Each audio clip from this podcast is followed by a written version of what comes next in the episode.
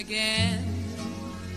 Don't know where, don't know when, but I know we'll meet again. 大家好，欢迎来到六爻庚子的第十一期节目。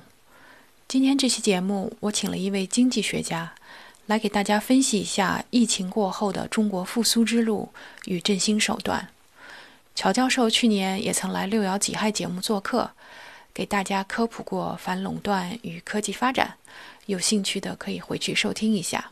Till the blue skies drive the dark clouds far away. 今天非常感谢乔教授又来节目做客，分析一下这个疫情之后的世界经济走向。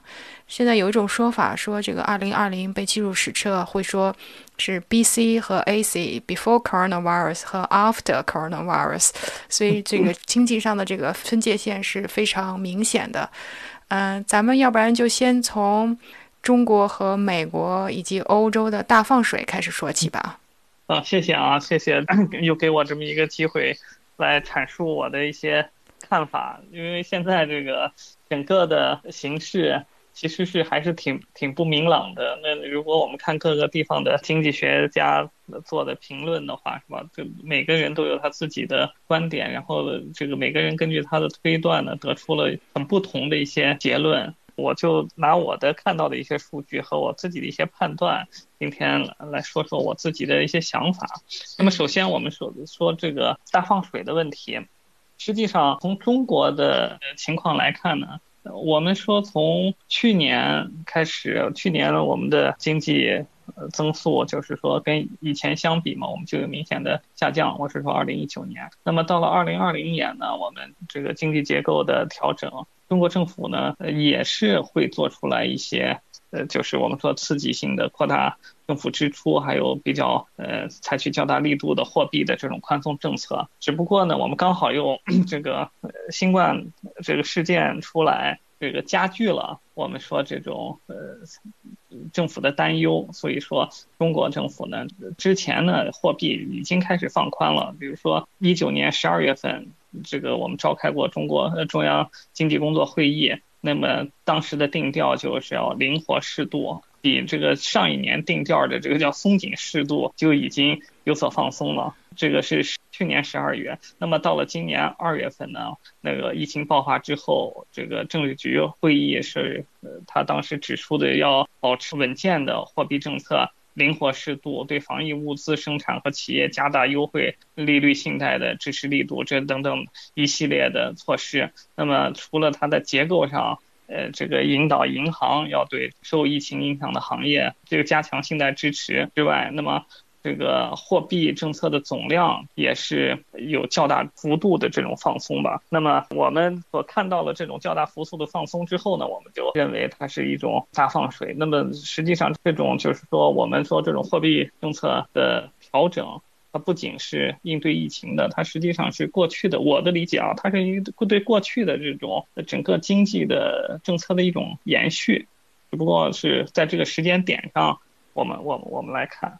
那么对于美国来讲呢，我觉得也是两方面的问题。那么第一呢，是我们的确看到了一些好像特别难看的那个数据，那比如说那个领那个失业保险金的人数，这一下创造了一个特别高。美国呢，仿佛是展开了一个很大的力度的救助。那么实际上呢，我们说我们比较这个特别这种新高呢，这这呃一千四百万人领这个失业金的。这这个数字和二零零八年我们说经济危机的时候，呃，比实际上我们看到的是美国的它这个产业的结构或者它的就业结构，实际上是和那时候有一个比较大的区别。那么近这十几二十年来，我们的这种做自由职业的人，或者是以自由职业的合同来是外包的合同、自由职业的合同来从事生产生活的人越来越多。这也是就是说，我们一遇到疫情啊，这这些人是他是生活最容易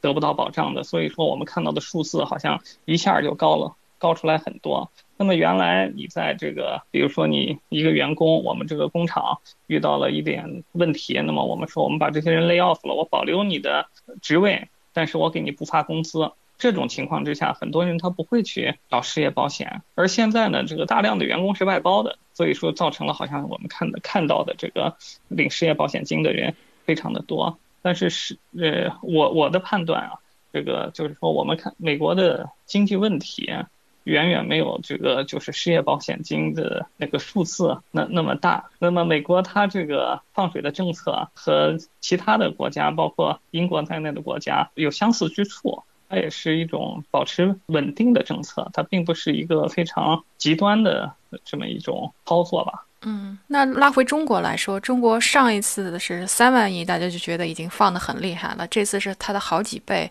那么大家就很担心这个大水漫灌的问题，所以中国也出台了这个所谓的新基建啊这些东西。要不然你给介绍一下哪些产业你觉得会在国家的这一批大水中茁壮成长，哪一些会被淹死？好，我先从我们的经济的整个的这么一个形势背景来说，就是说我们整个从政府的角度呀，或者是呃从经济学家的角度来。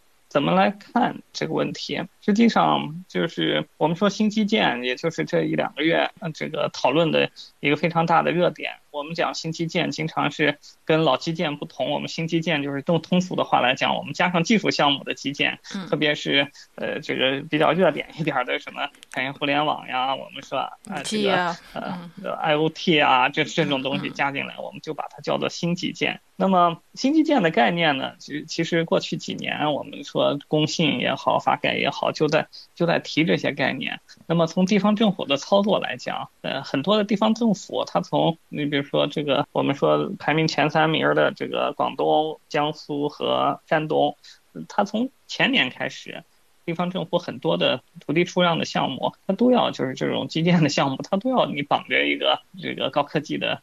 呃，产业进来，其实它早就开始了这从地方政府的操作。我的理解，它早就开始了我们的这种呃新基建，而且呢，这个新基建的这笔钱呢，它它也不是就是中央政府一个大水漫灌一笔给你，很多呢是中央地方互相。配套的，就是我们有时候解读这个中国的经济数据吧，他这个解读起来，他说他投了这个投资总额多少钱是吧？投资总额一百亿，那么呃最后这个政府这个拿出来的钱可能就是一两亿是吧？它是引导性的，后面的呀是市场的钱呀，是呃别的地方的钱。但是呢，这个就是说我们来看这几个月的呃形势呢，或者说。为什么提出来一个这么大呃力度的呃投入在经济中间呢？我们说，呃有有一些呃数据是比较值得担忧的。经济上经常说我们这个有三驾马车嘛，那么三驾马车这个投资是经济增长短期经济增长的一个重要的我们说拉动。如果我们看这个数据的话，从去年九月、十月、十一、十二月四个月。我们固定资产投资的增长都是百分之五左右，呃，九月五点四，十月五点二，十一月五点二，十二月五点四。那么到了今年二月呢，它变成了负的二十四点五，就是下降了接近四分之一啊，这个增速。那么房地产投资呢，去年呢是十点五、十点三、十点二、九点九，虽然一直是在向下走，但是也保持在十左右，这房地产投资的增速。但是到了今年二月份呢，它变成了负的十六点三。就是说，这个疫情这个短期的冲击对投资还是非常显著的。那么，这个我们讲，现在中国的这个经济还是虽然我们 在不断的呃这个经济结构在力图转变，但是现在我们说投资拉动型的这种格局。呃，还没有一个根本性的改变，所以说投资一旦下来，这是很麻烦的一件事儿。我觉得是就是这个新基建出现的一个原因啊，就是我们要希望新基建通过政府的这种作为，把它的经济给它拉上去。那么要说这个呢，我们就稍微扯远一点，不光是这个投资出现了。比较大的这个，我我们说不好看的这个局面，这个今年以来，整个居民的这个，我们想跟居民跟我们生活呃息息相关的其他的一些呃这个指数啊，看上去也很难看。比如说这个居民消费价格 CPI，CPI 呢，我们说一二三月份分别是五点四、五点二、四点三，但是到了三月份，我们说食品那个消费价格的涨幅是十三点六。呃，一到三月份合计是十四点九，三月份还比二月份低一些，就是食品的涨幅超过了百分之十以上。那么就是说，通胀的压力对这个经济是还是比较大的。在二月份吧，我们说制造的采购经理人指数呀，这个非制造的经理人指数，还有整个的 PMI，在二月份都是二十八点九。我们知道 PMI 这个指数是五十是个基准点，低于五十。就认为是不景气，高于五十是景气。那么从五十跌到二十多，就是前所未见的。当然三月份又中国因为现在复苏的很快，三月份又涨到五十三，这也是涨涨得非常快的。因为它之前的十一月，去年十一月是五十三点七，十二月是大概是五十三点四，一月份是五十三，那么这个二月份就二十八点九，那么三月份又涨回。五十三到三月十九号呢，社科院工经所它有一个杂志叫 China Economist，这个是他做调研呢，他是针对经济学家的调研，当时也对我做了这个调研。那么他这个调研预测，呃，一季度经济的涨幅是四点四，那全年是五点四，这是这是三月份的时候。呃，到了这个三月，因为他调研是三月初做的，三月中旬他出的这个预测，三月底的时候，中国银行的这个金融展望，他所做的预测是什么呢？他认为中国一季度的 GDP 可能是负的，那么二季度的时候有所回升，也可能只有百分之三，所以这就是这个看上去是非常危险的一些一些数据了。那么我们说这个。整个新基建出台的背景是什么呀？那么这个政府如何来支持经济呢？那么无非是这么几个手段，是吧？第一个是减税。那么减税，等一会儿我们有时间我们会谈大规模的减税，虽然能够这个缓解企业的压力，但是一减税呢，这个政府的压力会变得非常的大。嗯，那公共支出它没有了。对。那么第二个呢，我们就是刚才说的呃印钱是吧？嗯。这个就是比较宽松的一个货币政策，印钱。但是放水印钱，它短期来讲可以解燃眉之急，但是长期来讲，这个债总归是要还的。你你印了钱是吧？你造成了这个货币的贬值，你这个把这个钱都变毛了，这对于政府来讲也不是一个很好的事儿。那么还有一个方式呢，我们就说就是，就凯恩斯主义经常呃讲的就是扩大政府的支出，就是说政府来投资干一些事儿是吧？把政府的这个支出扩大之后，那么这个民间资本的积极性就会有，那么政府加快。呃，推动建设一批大项目，那么我们说这个可以通过政府投资的方式把这个经济拉动起来。那么整个新基建的背景就是这个背景。然后呢，这个新基建呢，它既然是这个背景，就是政府决心要通过扩大支出来做这件事儿。那么同时呢，它它又考虑到另外一个目标，就是中国我们一直提的这个结构转变的这么一个产业性的目标，那就是说新基建一定要拉上。最顶尖的技术，我们才叫新基建，要不然和老基建光盖个盖盖个楼是吧？这和老基建没区别。嗯。呃，现在呢，这个各个城市啊，你比如说呃上海也好，南京也好，提到的就是说我们要搞各个地方都在搞中央商务区，或者搞这个叫世界技术创新中心。以前呢，这房地产在这盖一个楼，盖的都叫中央住宅区，因为全是给给大家卖房。现在呢，这个各地的政府和中央政府都意识到，这不是一个光卖房，你房卖完了，你的政府的出路在哪里？没出路。所以说，他要建这个中央商务区也好，这个什么技术研发中心也好，他都要绑着一些技术来搞。那么，什么是最时髦的技术呢？这个对于中国来讲，我们有一些自主知识产权的，而且能搞好的，第一个就是五 G。而且这个应用的空间非常大，所以说新基建首绑的就是五 G，那么也就是可以，我们可以预测到啊，在将来跟这个五 G 技术相关联的这种投入，无论是国家也好，还有私人投资也好，会非常的大，这是跟新基建最密切相关的。那么第二个就是我们说，当然了，这个但五 G 这个技术很大了，你要扩展出去，物联网呀什么的，它都跟五 G 有关系，这是一个。第二个呢，就是说我们说新基建，可能啊，它要涉及到的就是过去我们说的那叫，呃，咱们中国说的那叫卡脖子技术。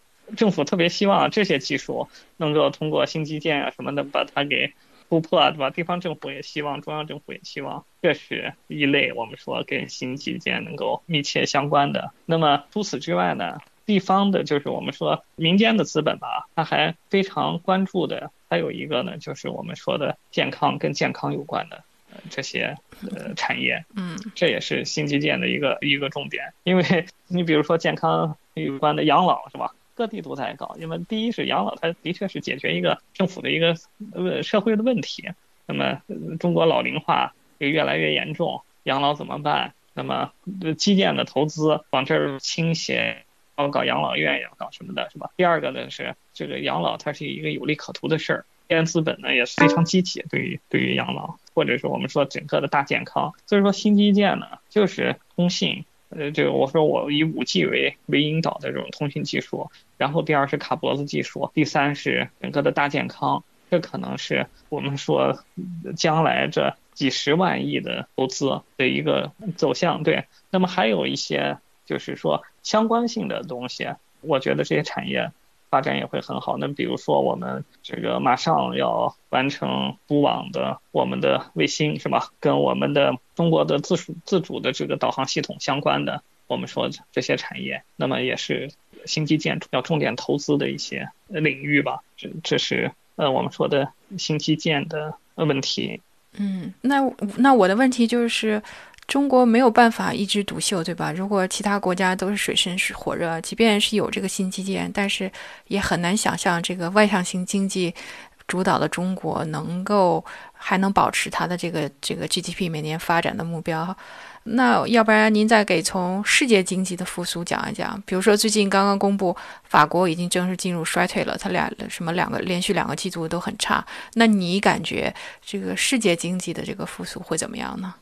这个世世界经济的复苏啊，以前我们的这个变化很快啊。疫情刚开始出现的时候呢，我们整个的论调呢，就是说这个整个世界的经济不会受特别大的影响。当时在二月的时候，我觉得就是整个的全世界都是认为这个疫情就是中国或者亚洲的一个事儿。短期在在这个地方被控制下来，它就是一个短期这么一个 shock，它不会对呃这个整个全球有什么样的影响。而且，呃，去年十二月十五号，中美之间这个贸易战第一阶段的呃协议已经达成了，大家觉得贸易战告一段落了，整个的好像是一片光明的情况。那么今年呢，这个到了三三月底，到了四月份，这个大家对这个事儿就越来越看不清了，就是世界经济的复苏。那么对于欧洲，特别对于欧盟来讲，新冠的这个病情呢，是对它经济的一个雪上加霜。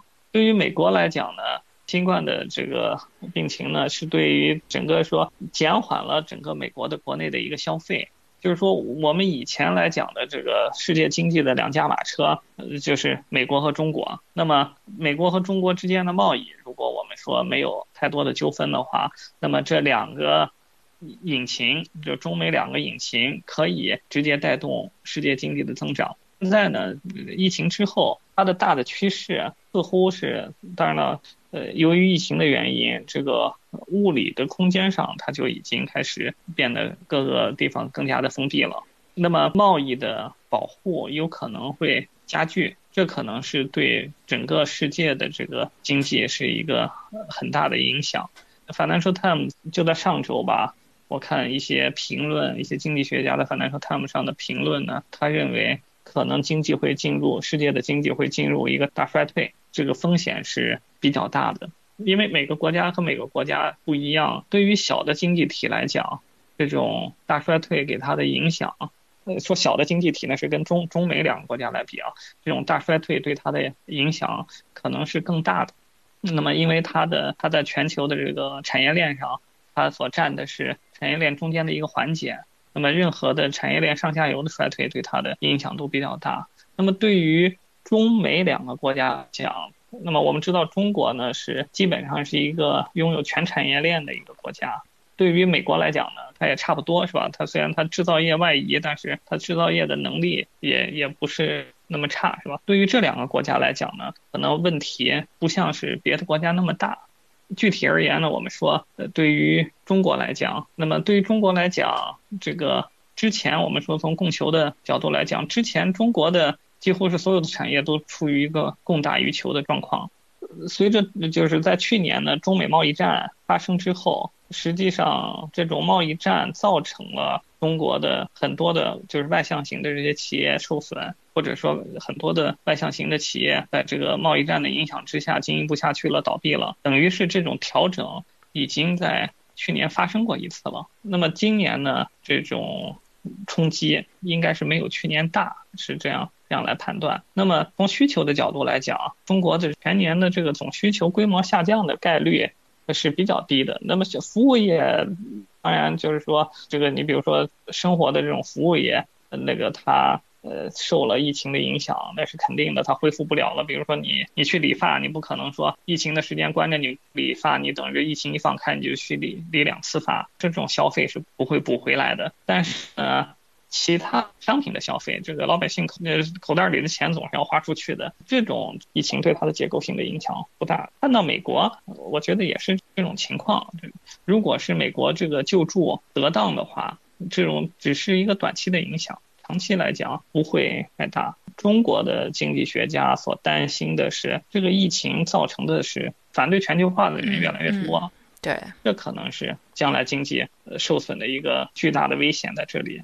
我们讲这个疫情能造成的一个就是两极分化呀，就是说这个上层呃或者说少部分人他非常注重全球的合作。这个我们说通过这个疫情，我们也看到了没有一个国家它可以独善其身。从经济的活动上来讲，任何一个国家的生产的原材料都要靠别的国家来。提供或者它最终产品要靠别的国家来提供，你不得把门关，没有哪个国家能能活得好。但是更多的民众，无论是这个哪个国家，就包括中国在内，这可能是出现了这种反对全球化的这种唯的导向，都都是有的，这是非常可怕，这是非常危险。我们现在这个经济就靠着这种全球的产业链来运行的。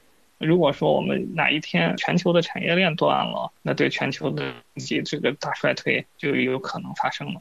嗯，对，对，是是是这样的，大家都在说这个是不是 A C 就是这个全球化的终结的开始，而这个中美脱钩会更加加速。前阵这个文章说，日本和美国都。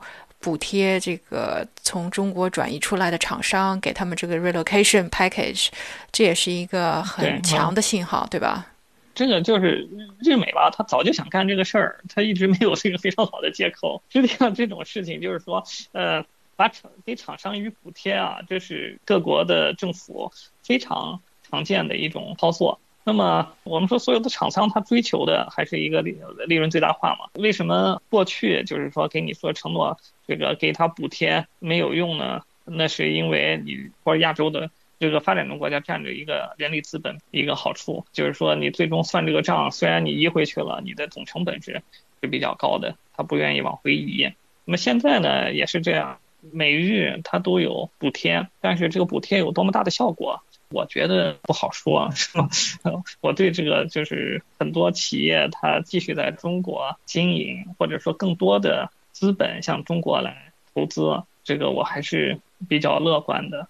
那么经过这个疫情这这这这件事吧，虽然可能有各种各样的对这个我们的抗疫的各种政策和手段有各种各样的评论，但是不能否认的一点呢，是从。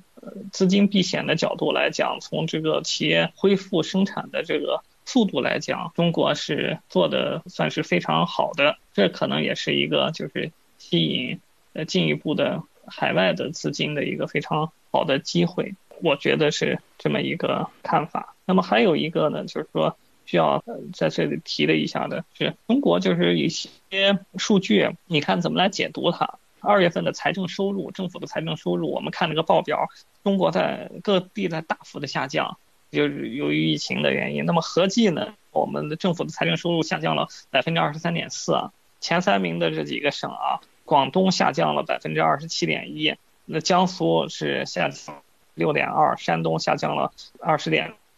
那么全国最好的是浙江，财政收入还下降了。呃，这个一点三，那么我们知道财政收入过去我们比它每年都是上升的，它不可能下降，因为我们这个政府拿个财政收入，它要干很多社会的这个的这个我们说运行，或者说我们一般的这个呃社会保障的这种支付，都是依靠着财政收入。但是为什么我们说这个财政收入会下降这么多呢？实际上，这个我们这个跟政府的一些官员来讨论，他们并不觉得疫情啊，对于这个从数据上来来说是坏的事情。这个疫情呢，给很多的政府一个非常好的挤水分的机会。就是以前我们 GDP 我们的呃这个报表中间的水分呃比较大，这是我们说改革开放几十年积累下来的。嗯，你以前。积累吹吹了一个泡是吧？那个泡就得越吹越大。嗯，这个水分呢，对于一些省份，它成了一个非常大的负担。那么这个疫情的好处呢，就是说，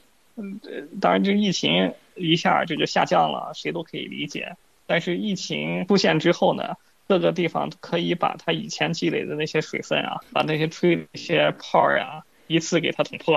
那就跟当时那个新的武汉市长上任之前确诊量暴增是一个道理，对吧？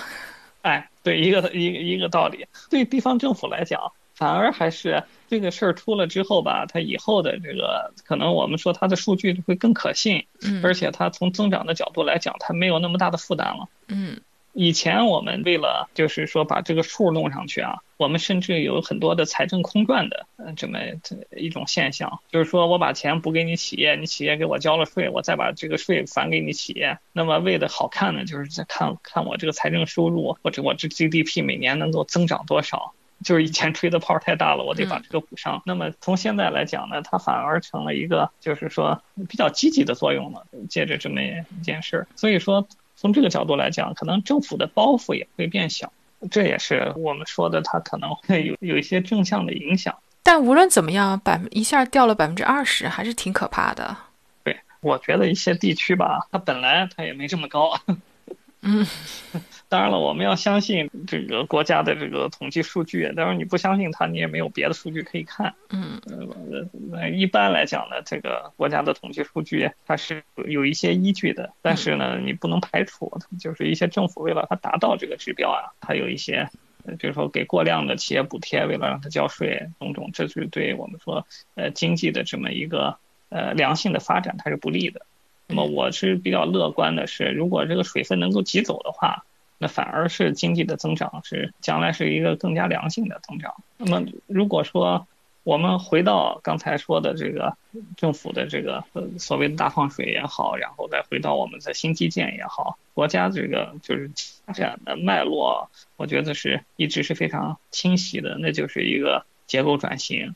未来的中国的经济就是这个以创新型的产业为主的这种经济，以高科技。为主的这种经济形态，那么新基建就是要把基建和高科技绑在一起。那么我们说这个它这个大量的经济领域的投入，或者是这种宽松的这种货币政策，它是要刺激的产业这些高科技的产业。那么现在的这个这个科技的格局来讲，我们是讲今年在疫情期间，可能大家忽略了一个就是经济上的一些或者是技术上的一些。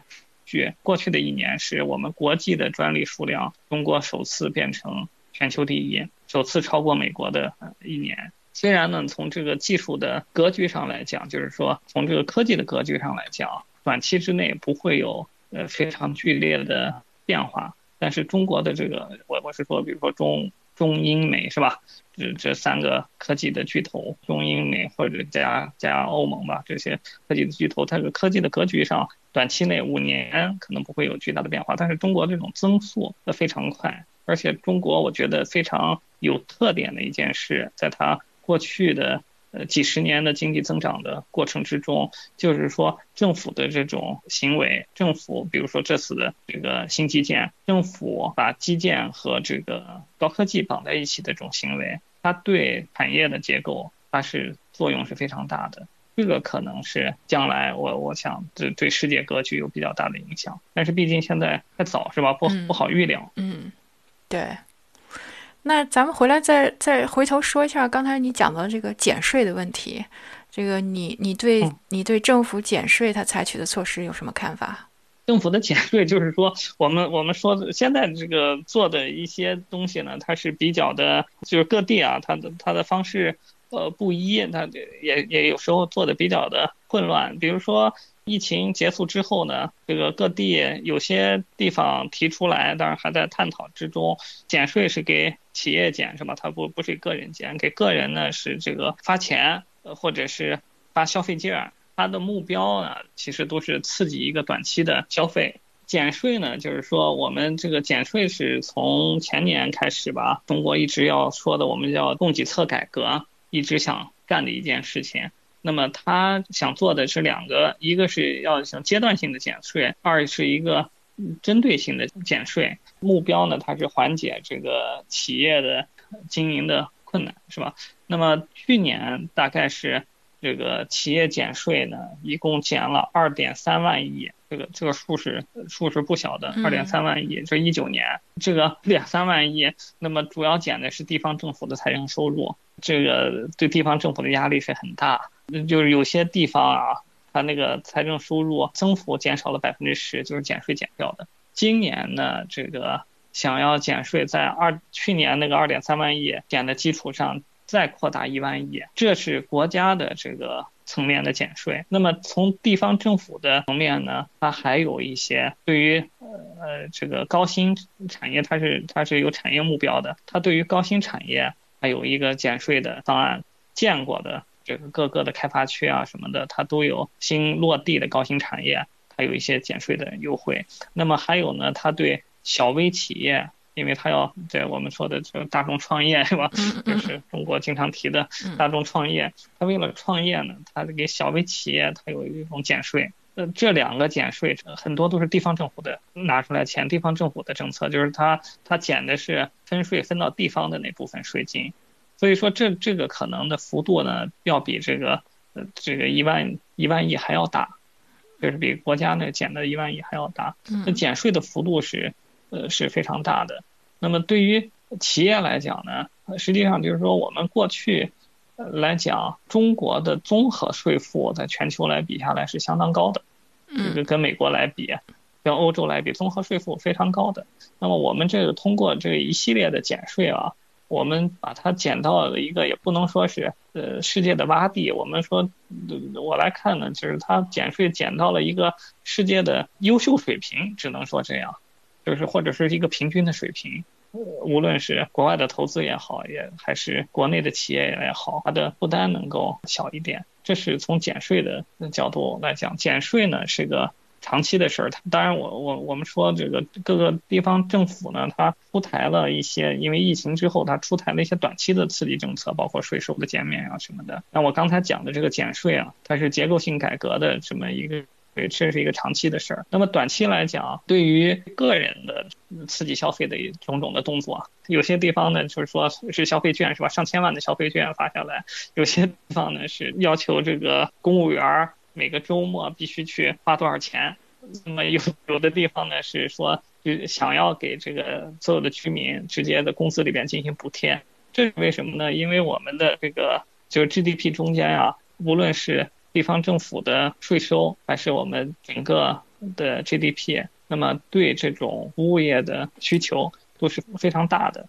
那么就是说，服务业一完蛋，或者说服务业一倒，将是一个非常严峻的问题。所以说，短期的说这种减税和短期的这种刺激，主要是针对呃服务业的，因为它的就业人口也很多，它的这个创造的价值也很大。这是我们的减税。对啊，现在大家也出不去了，那就在国内好好拉动一下第三产业吧。啊，是，现在的确是有好多，就是我们从从国际的角度来讲啊，最近我们也是做一些呃这个调研的报告和做一些分析报告。有几个，你比如说对英国来讲，那么英国是中国的第二大，现在是第二或者第三大的这个提供留学教育的这么国家是吧？目的目的国是我们的，那么这个将来。会是什么样？这个很不好说。我们做了一些调查，和我们这个当然也从这个网上、从媒体上抓下来一些数据，发现这个疫情之后呀，由于这个这个疫情，那么很多的这个家长他不再希望小孩去国外留学。嗯，我们实际上说，美国、英国、澳大利亚，甚至包括加拿大，国际教育是一个非常大的产业。而且能够带来不少的收入和就业。比如说，中国是在英国有十二万留学生，这是一笔巨大的收入，这可能是对将来的它整个会有一个洗牌的作用。这个疫情，就您刚才说的这个消费也是这个问题，旅游对吧？嗯，这个旅游，我们说今年中国 国内经常说中国会出现这个报复性旅游。四月五号，这黄山，嗯，就已经堵得一塌糊涂了。对啊，这大家都出不去了，而且这闷了这么长时间，旅游在中国爆发，这大概率事件是吧？在暑假可能是或者暑期的时候，可能到处都国内都到处都是人山人海。但是对于其他的旅游目的地，呃，很有可能这个造成比较大的冲击。对我其实感慨挺多的。国际的旅游点，对，嗯，因为我我我春节的时候不是这个兜了一圈吗？当时在伊斯坦布尔啊，然后罗马机场都是挂着的鲜红的，呃，庆祝春节什么欢乐庆祝啊，什么各种促销，结果空空荡荡的都没有人。售货小姐戴着口罩，非常无奈地看着这个走来走去的旅客。我当然觉得，确实是一方面可以可以看见中国对世界这个消费市场的影响，另一方面又觉得对中国依赖太大，可能就会造成那他们空洞延伸中的这个无望。所以，确实中国这一次爆发这一波疫情对世界的影响是有很多方面的。对，这就是我们刚才。说的这个全球化的这个问题，世界对中国有很大的依赖，但是中国对世界呢也 也是有很大的依赖。呃，一旦就是说我们世界的这这些东西跟中国的这个联系越来越少的话，那么对中国的发展它也会造成巨大的影响，是吧？嗯，你你举个简单的例子，我们很多的，你比如我们电子产品，完了我们有这个一半的。大家在用的电脑吧，都是国际品牌。你除了联想之外，我们说现在这个占有率比较高的惠普也好，戴尔也好，是吧？这都是国际品牌。百分之九十以上的操作系统不是 Windows 就是苹果 OS。嗯嗯。那对啊，办办公软件对吧？还有一些我们说的不光是办公软件了哦，我们经常用的这些专业化的软件，无论是搞设计的人。还是搞财务的人是吧？那很多的这些东西都是国外的产品。那么我们说，一旦封闭起来是吧？大家互相不做生意了，不不不互相交流技术了，那么对中国的冲击也是也是相当大的。包括我们现在中国走的这个新的发展的道路，我们向国外出口一些呃我们新的这种技术的产品，比如说我们的高铁，我们的这核电厂是吧？我们的高铁。还还有我们的这个建筑的机械，现在大量的发展中国家用的这种建筑的机械，比如说大的挖掘机啊、汽车呀，都是中国制造的。这个可能会，如果是我们说停下来这种全球化的进程，对中国的经济，这些企业可能会有比较大的影响。嗯，是的。但是总的来说，你对二零二年实现这个全面小康社会。你还是持比较乐观的感觉？呃，从国内的形势来讲吧，因为，呃，这个现在来看，疫情再次爆发的可能性已经是非常小了，是个小概率事件。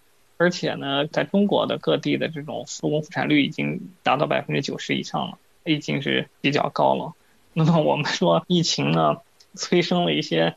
新的工作方式，就像您在英国一样，你现在在在家办公是吧？嗯。那么中国，我们现在发现好多地方也不需要天天坐在那里办公了，只要能保证效率是吧？坐在哪里都一样。特别是这个很多的高科技的企业，对这个不用去办公了。那么这个整个来看呢，中国这个社会呢是社会的经济方面呢是一步一步的恢复过来了。所以说，从中国就是。仅从国内的角度来讲呢，我觉得是比较乐观的。但是呢，可能是从外部来讲呢，中国要面对一个更加错综复杂的国际的这么一个经济形势。那么去年我们中国面对的光是美国的这个贸易战，嗯，呃，这一件事就搅搅的这个 搅得周天寒彻吧，弄得大家都很头疼。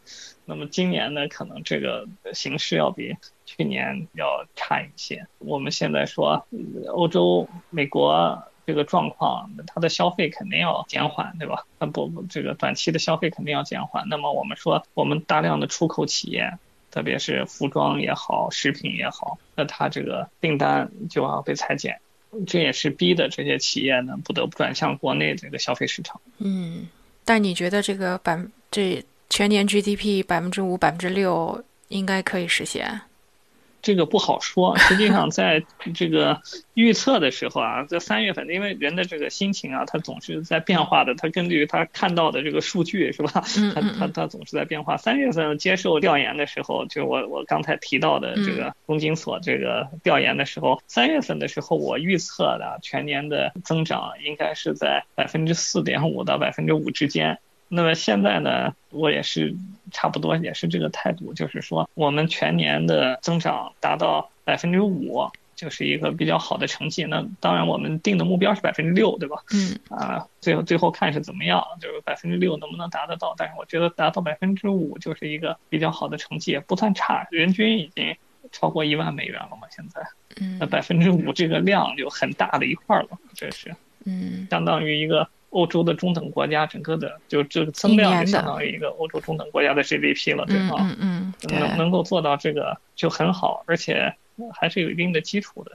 那么我们说现在各个地方的政府吧，我估计您也关注到了，对于这个限购，对于房地产是吧，我们又开始进行刺激了。那么刺激这个房地产的投资，我们知道这个中国的过去人我人家诟病这个中国经济，就是说我们是个房地产经济。嗯。为什么呢？因为这个房地产的产业链特别长，是吧？你从建房子开始，你从造水泥开始，一直到你买家具、买冰箱，这都是一个房地产的产业链，这么各个环节。我们说又刺激了房地产，在短期来讲，它也不一定是个坏事儿。嗯，不说了吗？现在一一个人得有两两套房子，一套隔离用嘛。对，这个就是从房地产的角度来讲呀，这个我们说很多人他这个就是说改善型住房的需求呀，还没有被很好的满足。嗯，换句话来说，你到这个中国的这一二线城市来看啊，这个城市中间的一些破房子还很多，条件不怎么好的房子还很多，这还是比一个比较大的空间。嗯，但无论怎么样吧，这个希望疫情早点过去，全世界都太平了，大家好，中国才能好，对吧？对，没有一个人是孤岛嘛，这这是这样。如果美国、英国或者我们说美国、欧洲还这样隔离着，那么中国的经济不会就是很快的好起来，这是必然的。所以说，就是我们所期盼的吧，我想就是说，疫情赶紧过去，在未来的两三个月内吧，这个世界如果能够。恢复正常或者百分之八十能够恢复正常，对于全人类来讲都是很好的。如果这个这个疫情这个一直这么延续，那么对于各个国家来讲，尤其是这个每一个国家中间的这种低收入人群来讲，呃，这是非常悲哀的一件事情。对啊，是啊，所以你看看那个。照片上那个领这个食物银行去领领吃的那些人，就希望他们的生活不是因为疫情而有非常大的这个变化。所以，哎，让我们看吧。所以这个疫情的最大的冲击啊，就是我们刚才说的是这些这个低收入人群，是吧？嗯，对，在在中国来讲呢，我们说低收入人群主要从事的是什么行业呀？其实也是服务业。对。这就是刚才又绕到我们刚才的问题上来来说，减税也好，这个购物券也好，给大家补钱让大家去消费也好，其实是努力来把这个服务业给它救活。这个低收入人群他不再受二茬苦，这个经济的复复苏它就会快。嗯，这个次生伤伤害，对吧？嗯，对。嗯那好，那今天非常感谢乔教授过来给我们分享了战役之后的这个经济走势，尤其是中国的经济发展，非常感谢。哎，谢谢您啊。啊。